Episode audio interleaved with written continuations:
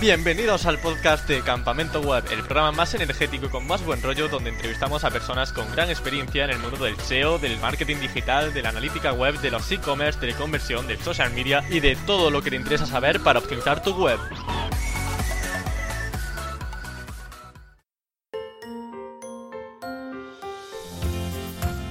¿Cómo te queda si te digo que hoy vamos a hablar de técnicas para conseguir contenido gratis, además de consejos para tener un buen artículo pagado?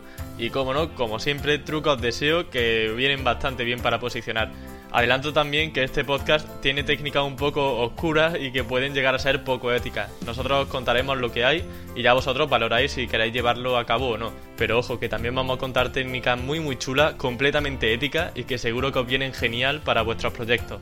Dicho esto, el invitado de hoy tiene su propio servicio profesional de redacción, Picatext que personalmente he probado y no es por ser pelota, pero con un resultado muy muy bueno. Y además eh, de la mano de universitarios que están estudiando comunicación.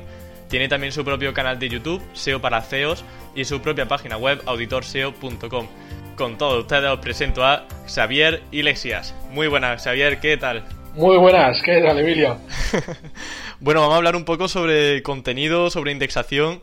En primer lugar, mm, para ir soltando truquillos, ¿los subtítulos de YouTube indexan? Indexan los que suben los usuarios. O sea, si los suben de manera voluntaria, esos están indexados. Sin embargo, si tú fuerzas a YouTube a generarte unos subtítulos automáticos, no le da tiempo a indexarlos. Mm, vale, entonces digamos que los subtítulos automáticos, que suelen ser un poco peores, ¿no? En cuanto a, interpretación, esos no se indexan, ¿no? Pero si tú le ofreces al usuario o si tú mismo haces los subtítulos, sí que se indexan y por tanto no podemos usarlos para nuestra página web. Eso es, hay muchísima gente que, que como truco para posicionamiento dentro de YouTube sube los propios subtítulos generados, entonces es como, como un archivo de texto añadido al, al, pues a las etiquetas que se ponen en el vídeo, la descripción, etcétera, etcétera, y eso, eso realmente está indexado, es decir, YouTube ahí sí que lo lee y, y lo indexa. Sin embargo, todos los subtítulos automáticos que genera la propia herramienta no los indexa. De hecho, eso nos puede facilitar la labor de redacción porque, bueno, aunque a veces sí que haya algún que otro error gramatical, por ejemplo, mmm, es más sencillo simplemente variar alguna palabra, alguna frase, ¿no? ¿Qué opinas sobre esto? A mí personalmente es una técnica que me llamó mucho la atención hace, hace un tiempo más que nada para, para, contenidos que son muy informacionales. Eh, por ejemplo, eh, subtítulos o cantidades de texto muy grandes que puedes sacar a partir de subtítulos de YouTube. Pues imagínate, puedes coger un documental temático de cualquier temática que sea, que sea tu nicho y, y, forzarle a que te haga una, unos, unos, subtítulos automáticos y esos llevártelos y tienes una cantidad de palabras exagerada. Nosotros hicimos una prueba con, con un documental de, de, la fosa de las Marianas y nos sacamos directamente un, un bloque de texto de 60.000 palabras eh, wow. totalmente, o sea, pero muy, muy clavadas con toda la historia de fosa de las Marianas y de hecho eh, casi trabajas y, y, te tardas mucho más tiempo en, en, tener que maquetar ese texto que me parece que lo dejamos a las 5.000 palabras ya aburridos claro. con un mensaje al final de bueno esto ya ya lo continuaremos cuando cuando sea y aún así tiene tráfico orgánico para, para Fosa de las Marianas y para palabras clave derivadas. ¿Cómo extraéis esos subtítulos que, que conseguís de los vídeos de YouTube? Pues es tan sencillo como utilizar una herramienta. A nosotros normalmente nos gusta mucho porque es una herramienta que tiene, puedes tener tanto instalada en, en tu PC como, como trabajarla directamente en, en, su web, que es KeepBit, que está muy bien porque tú directamente metiéndole la URL del vídeo eh, ya te da la opción de descargarte los subtítulos generados automáticamente en todos los idiomas que tiene disponible. Wow. Bueno, entonces una herramienta sin duda alguna, un must para generar contenido automático y gratuito además. Sí, es una herramienta que te permite descargarte muchas cosas por separado. Puedes descargarte el propio vídeo en diferentes formatos de vídeo, puedes descargarte eh, el audio o los audios si tiene varios y luego puedes coger también los propios subtítulos. ¿Y otras fuentes cuyo contenido no indexe? Hemos visto ya YouTube, ¿algún que otro más que se te ocurra? Pues mira, hay un truco que me comentó el otro día Víctor Misa y que, que, me pareció muy, muy gracioso. Eh, me comentó un caso concreto de una web, que es la web de Facilísimo, en la cual, pues bueno, eh, es una web en la cual muchísimos usuarios están generándose perfiles y dejando ahí directamente reseñas para hacer link building. Y, bueno, pues es una web que crece a un volumen tan grande que no indexa ese mismo volumen. Por lo tanto, eh, se podría scrapear la web y coger todo lo nuevo que se ha generado en el día de hoy y no va a estar indexado. Así que directamente te lo llevas. Lo que pasa es que en este caso a mí sí que me parece que es. Se le podría poner la etiqueta de robar contenido. claro. Pero entonces que el crawler de Google tarda tanto en indexar todos los artículos que no llega a indexarlo, aunque ni cuando pase un mes no, yo creo que, que, funciona más que nada en tiempos más cortos. ¿eh? Habría que scrapear pues, directamente los contenidos de, de, unos días para atrás, ah, pero vamos, podrías tenerlo con alertas y todo lo que se genere en cada día e ir directamente scrapeándolo. Lo podrías automatizar y te sacarías una buena cantidad de contenido. Que además, aquí es donde empezamos a debatir si ese contenido facilísimo sería de calidad, porque hay muchísimo usuario que genera una reseña muy, muy básica para sacar un enlace. Claro, facilísimo. Además se conoce por los enlaces que podemos conseguir de ahí, así que a veces también es un poco complicado sacar contenido realmente de calidad y de valor para el usuario. Sí, y luego, bueno, hay, hay webs que, que sí que es verdad que generan, pues todas estas que en las que tú puedes generar un blog 2.0 y meter contenido para sacar enlaces, en todas estas supongo que el, problema será, será idéntico al de facilísimo y tardarán muchísimo en indexar el contenido. Entonces, puestos a, a robar este contenido, sí que es verdad que se podrían hacer, se podrían sacar volumen muy grandes de, texto.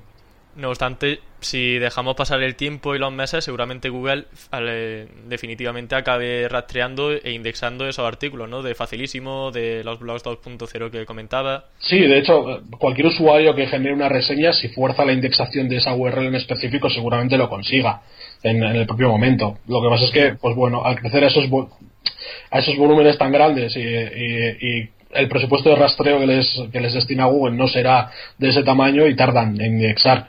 Pero bueno, pasa igual con, proyectos propios. Yo personalmente he trabajado mucho Meneame en su día y, subíamos muchísimas noticias a Meneame para conseguir tráfico desde allí y ya nos pasaba muchas veces que, que Meneame indexaba antes que nosotros y, y teníamos luego problemas con contenido duplicado. Madre mía. Podemos hablar sobre archive.org, también vamos a hablar sobre una herramienta porque si podríamos, podríamos también reindexar contenido. Es decir, a lo mejor antiguamente existía un contenido, Google no lo indexa ya porque esa página web desapareció y podemos aprovecharlo ahora a nuestro favor y copiarlo. Bueno, en este caso, robarlo, que obviamente estos son técnicas que pueden saltarse un poco la ética de cada persona, pero que están ahí como posibilidad. En este caso, archive.org, ¿en qué medida nos puede ayudar para recuperar ese contenido? Mira, a mí es una técnica que me gusta muchísimo y últimamente además estoy muy enganchado a ella. Entonces, el reindexar contenido yo le voy a poner un, valor muy bueno. Lo vamos a llamar reciclar contenido. Es decir, vale, genial. Eh, lo podemos poner incluso que la gente que andamos trabajando con Archive y scrapeando y recuperando contenido desindexado, pues somos como chatarreros. Estamos intentando eh, recuperar eh, esos, esos contenidos que sí que tienen valor y que en cambio han, acabado ahí en, el vertedero de Archive y, y que los podemos recuperar y darles una segunda vida y encima que, nos den muchísimas alegrías apoyando directamente un nicho. Entonces, pues bueno, es un poco lo que explicas tú, Emilio. Es alguien que, que ha trabajado su, su página web, eh, normalmente, a mí personalmente me gustan mucho todos los que son .blogspot.com, todo lo que es .wordpress.com, porque es gente que, que, ha trabajado mucho en la web porque tenía por verdadero amor al arte, porque le gustaba mucho una temática, ha metido ahí muchísimo tiempo y, y, finalmente, pues bueno, por circunstancias de la vida ha acabado abandonando o ha encontrado nuevas pasiones o ha visto que no monetizaba y, y ha dicho, pues bueno, pues esta aventura se acaba aquí. Y, y de repente da de bajas el blog y todo ese contenido generado se queda ahí perdido en, en, Archive, si es que Archive ha hecho una copia, porque evidentemente no hace copia de todo lo que hay en Internet. Y, es posible recuperarlo. Es decir, Google se ha olvidado de ello, tú lo recuperas, le vuelves a dar formato, lo subes a una página web y tienes contenido original y, además en volúmenes muy, muy grandes. Sí. Hay una herramienta también que nos facilita toda la labor de, digamos, captación de ese contenido inspirado porque obviamente algo manual, muy complejo, en el sentido de que le va a tener que dedicar mucho tiempo para revisar eh, en páginas web que ya no existan, etcétera, etcétera. Pero hay una herramienta llamada Spirit Article Hunter, que dejaré el nombre en el blog porque sé que a lo mejor si de oída no, no se entiende muy bien. Mm, ¿Esta herramienta qué puede, qué puede realizar? Pues es una herramienta en la cual nosotros le... La forma más sencilla de manejarla es meterle directamente un dominio desindexado y, marcarle un límite de palabras, es decir, pues eh, todo lo que tenga más de 200 palabras, por favor, eh, indícamelo en la propia pantalla. Y ya directamente lo ponemos a cazar. Entonces eh, hace llamadas continuamente a Archive y te va trayendo el contenido que había en ese dominio siempre que supere las, las, las, pautas que tú le has marcado. Entonces, pues bueno, está ahí scrapeando y recuperando todo lo que puede y te lo va dando como texto plano. Claro, porque si no tendríamos que ir fecha por fecha nosotros, haciendo clic en todos los datos que podamos de la página web y en definitiva se pierde bastante tiempo. Eso es, con esta herramienta lo que hacemos es automatizar todo el proceso y directamente lo puedes dejar ahí en una ventana abierto, scrapeando, scrapeando y, y bueno, pues hay páginas, imagínate, pues hay dominios yo qué sé, pues eh, yo ha habido dominios que he recuperado que lleva a sacar hasta 600.000 palabras en texto. Madre mía. Eh, y además textos muy jugosos, pues artículos de, de 5.000, de 6.000, de 7.000 palabras, pero muy bien redactados sobre temática, yo qué sé, o, o, cosas específicas de ciencia, o psicología, tercera cultura, pensamiento, cosas muy, muy, muy golosas. Y de alguien que se ha pegado un trabajazo y que ha acabado abandonando un proyecto. Entonces, pues bueno, la dejas ahí, te recupera todo eso y luego te da muchas alegrías. Sí, ¿en algún caso te ha contactado la persona que redactó en su momento el artículo diciendo, oye, no puedo usarlo que, que lo escribí yo? No, sí que me ha pasado recuperar dominios e identificar a posteriori de quién eran. Sí. Y, y, y, guardármelos y decir, mira, no lo voy a reindexar, no le voy a decir nada, pero me lo voy a guardar. Incluso me ha pasado que, que comentárselo a un tercero, es decir, a un conocido en común, y que este tercero me pida el contenido para él. Eh, pues si tú no lo vas a hacer, me lo quedo yo y ya lo arreglaré con él si me llama la atención. Madre mía, la de cosas que pasan en la vida. sí, al final, por muy grande que sea todo, acaba siendo un pañuelo la gente que estamos trabajando estos temas. Sí, te encuentra la gente de cada dominio que, que va registrando. y una pregunta que te quiero hacer también, eh, es si se puede ganar dinero vendiendo esos artículos que encontremos gratuitamente. Eh, te voy a decir que sí. En la última semana yo personalmente he vendido bastantes packs temáticos porque estoy ahora pues trabajando bastante la herramienta para, para sacar una serie de, de temáticas muy concretas que quiero, pues directamente para, para de buceo, que es el, el, la temática central de nuestro canal de YouTube en esta segunda temporada de SEO para CEOs y, entonces quiero meter eh, mucho volumen de contenido reindexado como una muestra de, qué se puede hacer para captar tráfico orgánico con contenidos desindexados y entonces ando trabajando mucho la herramienta y me voy encontrando pues un montón de dominios que no pertenecen a, la temática que estoy buscando y bueno pues ya que están eh, pues como la herramienta sí que la tengo totalmente automatizada en el control de plagio etcétera etcétera pues luego voy haciendo los packs y los voy ofertando directamente en Telegram y, y sí que pero bueno te duran nada, en minutos. Es decir, en, en, el momento que tú sueltas en Telegram, tengo un pack de artículos sobre dietas, eh, son 11 artículos, en total son, yo qué sé, pues 10.000 palabras en texto, pues eh, a X euros la palabra, tanto, y, te dura menos de un minuto. Te entran tres privados en menos de un minuto y prácticamente tienes que ir ahí pegándote en a ver quién es el primero que, cierra el la trato. gente está ansiosa de, de tener contenido. Sí, sí, la gente tiene muchísimas ganas de tener contenido, eso sí que es verdad. y si lo usamos en nuestro sitio, en lugar de venderlo, ¿se pueden espinear esos contenidos que están expirados por si acaso?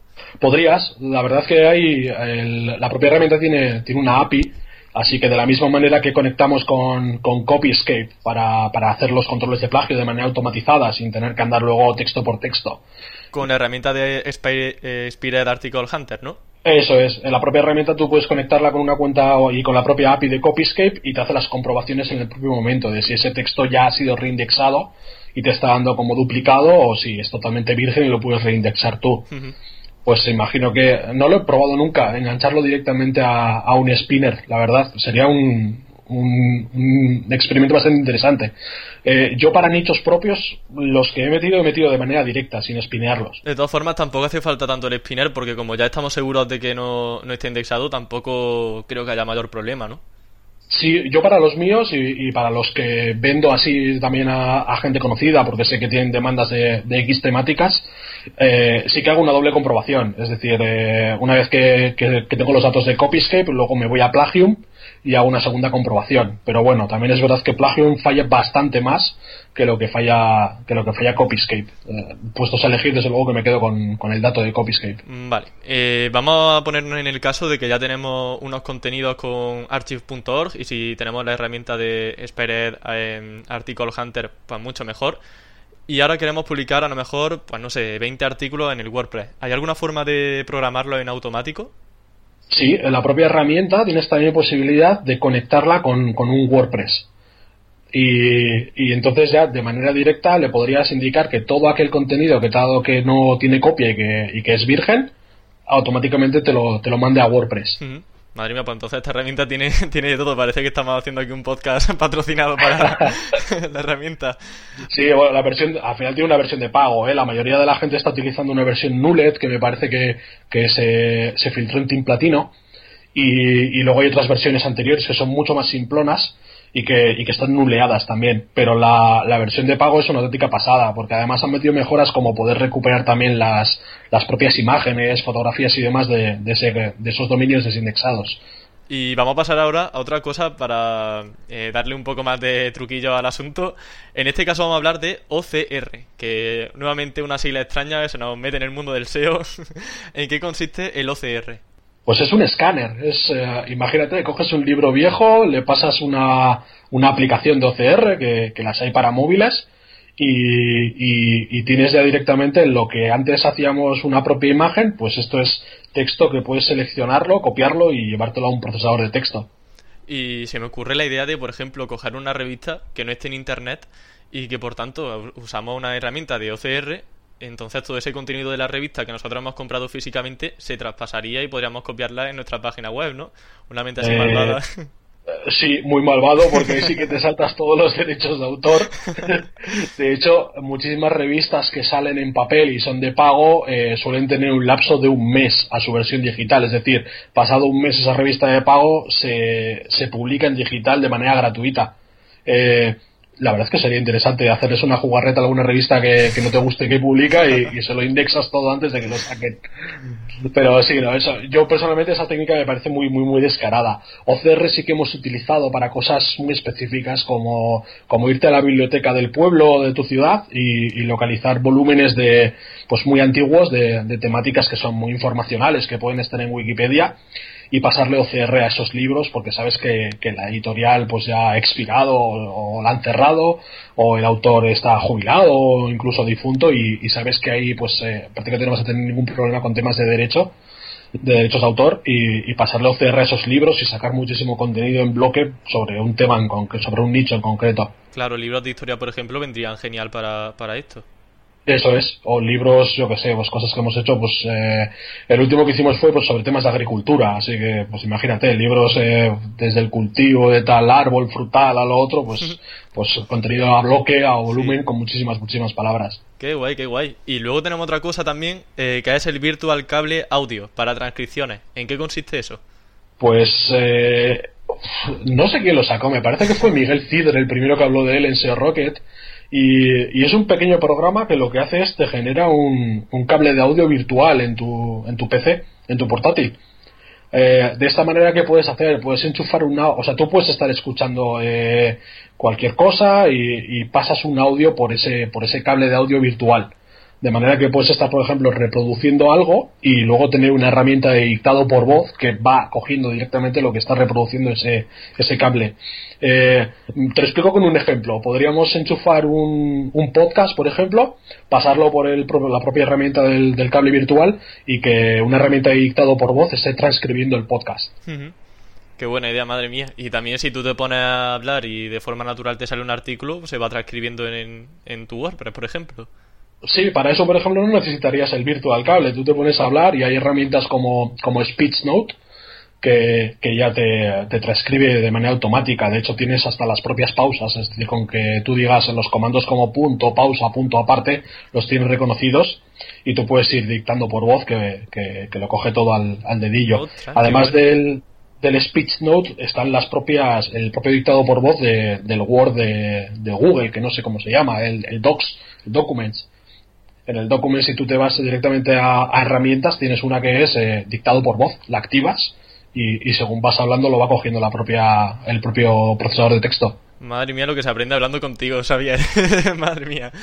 Eh, bueno, hay que dejar claro también que esto al fin y al cabo son técnicas que dentro de lo que cabe no nos da toda la posibilidad que nos podría dar una redacción profesional porque, a ver, no tenemos tampoco un control sobre las keywords, eh, la calidad en el caso de que, por ejemplo, lo extraigamos de archive.org, no depende de nosotros, sino de la persona que ha redactado ese artículo.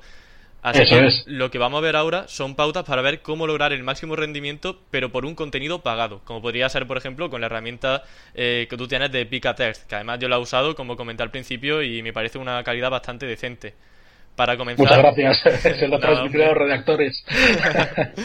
En primer lugar, vamos a hablar sobre herramientas poco conocidas de Keyword Research, porque, por ejemplo, conocemos la típica de Hrefs, por ejemplo, que sirve muy bien para hacer eh, análisis y estudios de palabras clave, pero ¿conoce alguna otra que a lo mejor no sea tan conocida? Yo personalmente soy un adicto a, keywordtool.io. Hmm. A mí me parece la, una de las herramientas más completas. También es verdad que es de pago, pero, pero es una pasada eh, la cantidad de información que te da.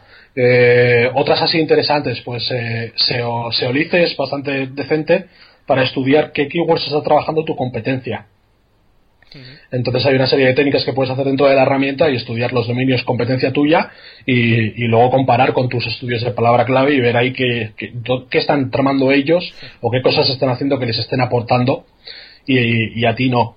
Con Hrefs que acabas de comentar, Emilio, a mí me gusta muchísimo estudiar eh, una palabra clave, meterla en el, en el Content Explorer de Hrefs y, y luego filtrar por idioma y por cantidad de tráfico orgánico que capta esa palabra.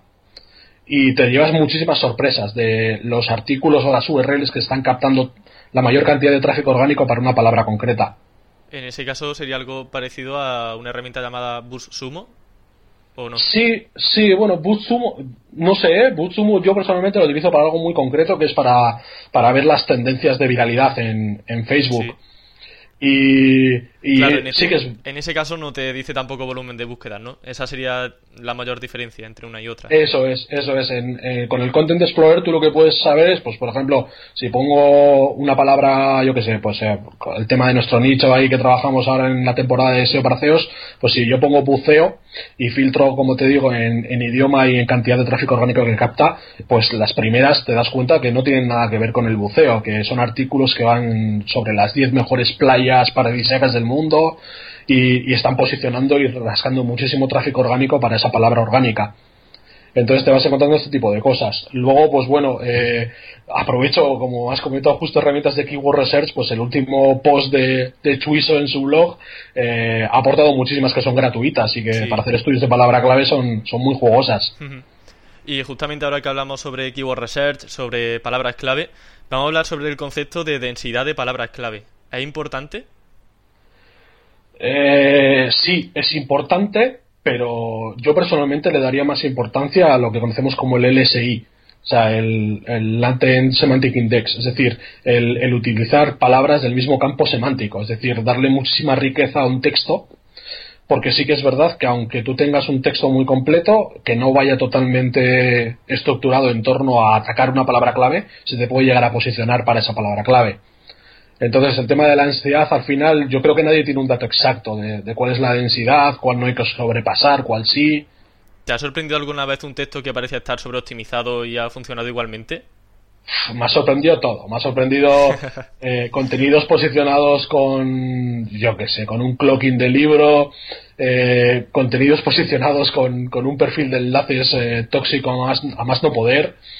Eh, no sé, te sorprende de todo, muchísimas cosas que dices esto, a ver, eh, señor Google, ¿por qué a mí me está usted dando el mazazo mes a mes y, luego me encuentro esto y esto sigo aquí, y sigue aquí, o sea, y además cada vez que hay un concurso de SEO te acabas sorprendiendo de, cómo puede ser que, estas cosas todavía sigan funcionando Y, y, sí, a corto plazo funcionan. Sí, completamente. ¿Y al contrario te ha pasado, por ejemplo, posicionar para keywords que ni siquiera se mencionan en el contenido?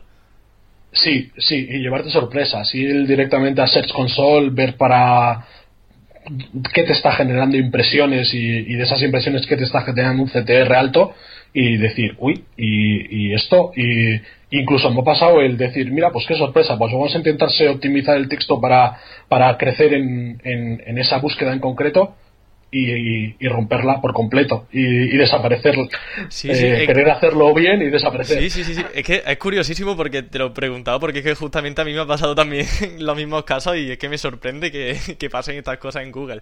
Hay veces que la teoría del SEO hay que yo qué sé, tirarla a la basura y decir, vamos a ver, cada proyecto es diferente, cada nicho es diferente y lo... En muchísimas ocasiones, es, una pasada. El último descubrimiento, fíjate qué tontería. Eh, eh, no sé si recuerdas tú, Emilio, que antes estaba muy de moda que en el primer párrafo de, de, tu propio texto hicieras un bucle eh, con un enlace a la propia URL del texto. Sí y, era algo súper de libro. Es decir, bueno, si pasamos un checklist a un contenido que queremos optimizar, en el, primer párrafo metemos este tipo de enlace y generamos un bucle aquí. Y, eso, evidentemente, hace años dejó de funcionar.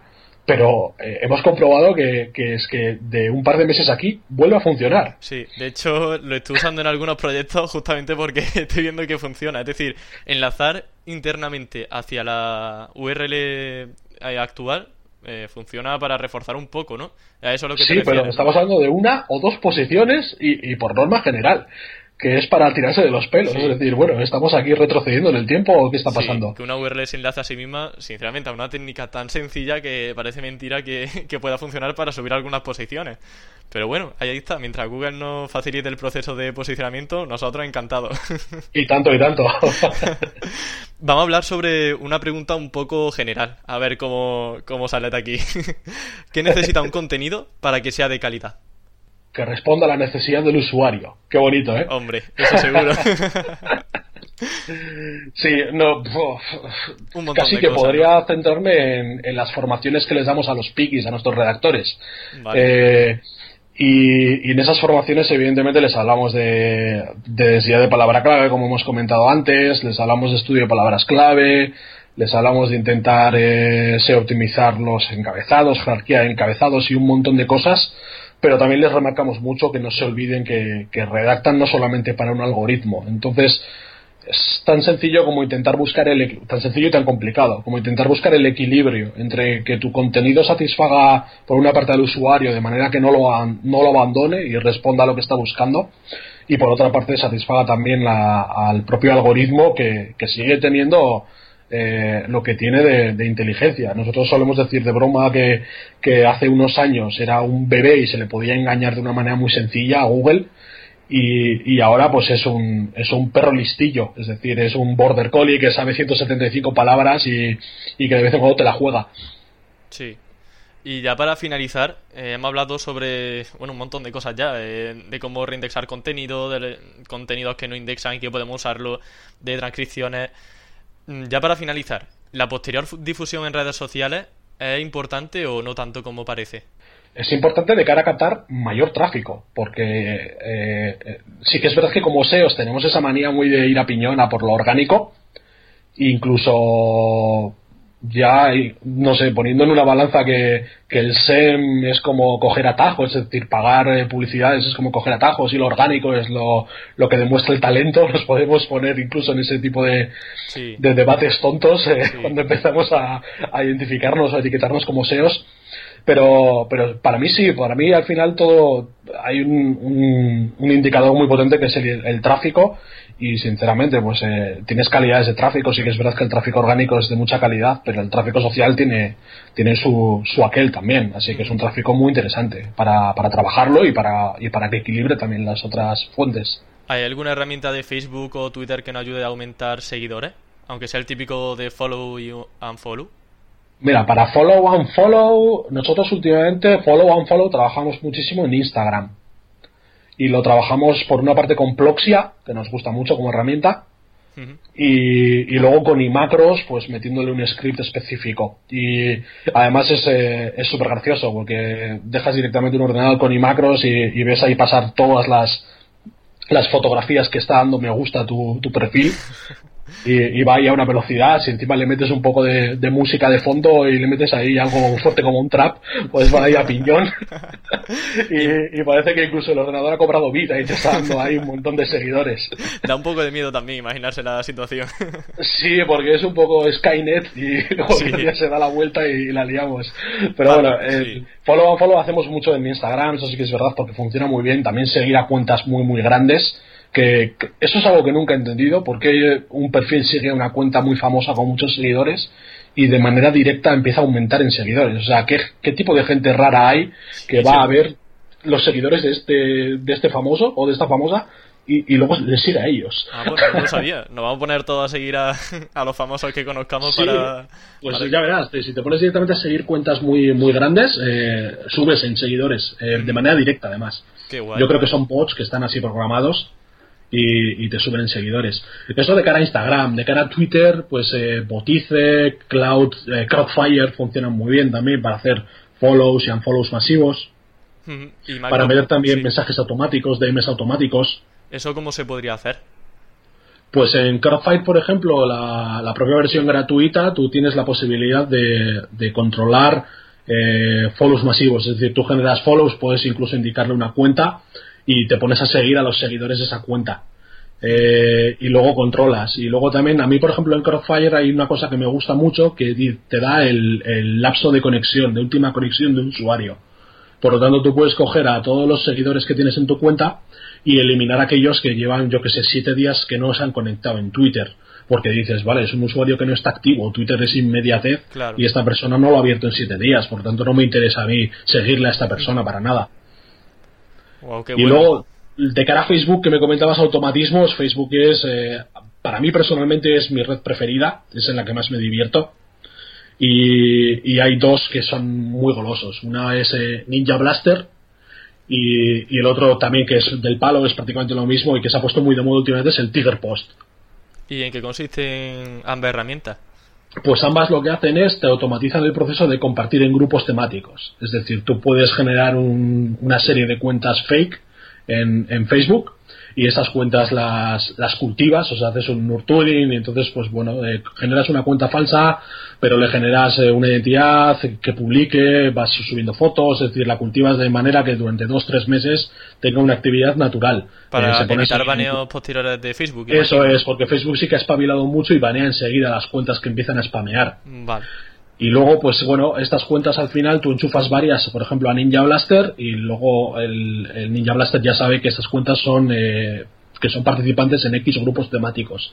Entonces tú generas una publicación y le dices cada cuánto tiempo quieres que lo publique en cada uno de los grupos. Entonces le puedes dar un lapso y le dices, pues cada, cada cinco minutos con esta cuenta publica esto en, en este grupo, en, en todos sus grupos temáticos.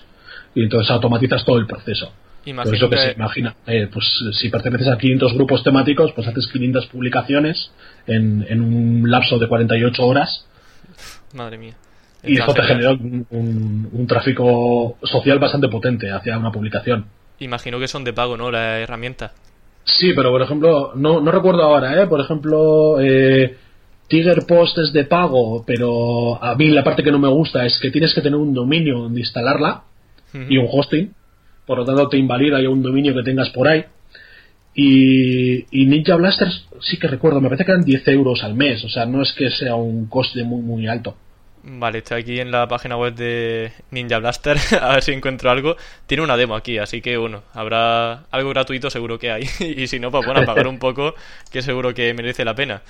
Yo personalmente siempre, siempre comparo lo que son los, los negocios offline, offline con, con, los online. Yo he tenido negocios offline y, y físicos y, y es un, el dinero se va por todas partes. Se va en alquileres de locales, se va en stocks, se va en personal y, y, en online, no sé por qué, tenemos todos una inercia de, volvernos unos tacañones. Sí, completamente. Y, sí, y que nos duele pagar por todo. Y, ya ves, o sea, al final, el, el Expired Article Hunter que hemos comentado antes es un pago único de 47 dólares y, la tienes para siempre. Eh, la gente anda intentando gorronear cuentas de, yo qué sé, de Scrapebox, de un montón de herramientas y también son pagos únicos para toda la vida. Sí que eso al final lo va ahorrando poco a poco. No sale un día de fiesta o tres o cuatro y ya, lo, ya lo has conseguido.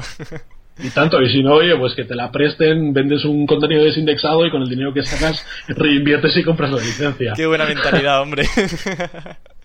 qué bien, qué bien. Bueno, Xavier, que muchísimas gracias por aceptar la entrevista. Ya desgraciadamente acabo aquí, pero te aseguro que es que he aprendido un montón con todo lo que nos has comentado. Había cosas que ni siquiera sabía que existían y espero que los oyentes pues, hayan aprendido tanto como yo o incluso más. Así que de verdad que muchísimas gracias por aceptar y venir aquí al programa a ti por invitarnos a semejante podcast que, que va como un cohete y, que es una gozada estar entre, entre los invitados de Campamento Web, que, que menos personalidades han pasado por este podcast ya. Y nada, te, te lanzo la invitación. Estás invitado a nuestro canal de YouTube y, cuando quieras tienes ahí el hueco para, para, presentar, para enseñar a nuestra audiencia lo que quieras. Eh, invitación aceptada, hombre. Invitación de todo el equipo, totalmente extensible, que, que siempre se ve, parece que, que los que damos la cara somos los que estamos, pero bueno, yo tengo todo un equipo por detrás que son mis socios y, y, la verdad es que trabajamos en, en, equipo, o sea que no es hecho de, de, que yo de la cara el que sabe todo esto, sino que esto sale de un trabajo de, de todos. Genial, pues entonces ya estaremos en contacto para ver qué, plan, qué planeamos por aquí. Muy bien. Bueno, pues un abrazo. Un abrazo. Parece mentira la de cosas que se pueden hacer para conseguir contenido gratis. Hay que ser un poco pícaros, la verdad, pero las posibilidades están ahí. Yo me despido hasta el próximo lunes con un nuevo podcast. Te recuerdo también que en campamentoweb.com puedes escuchar esta misma entrevista transcrita, además de ver todas las anteriores y otros consejos de SEO que comento por el blog. Así que nada más, hasta la próxima.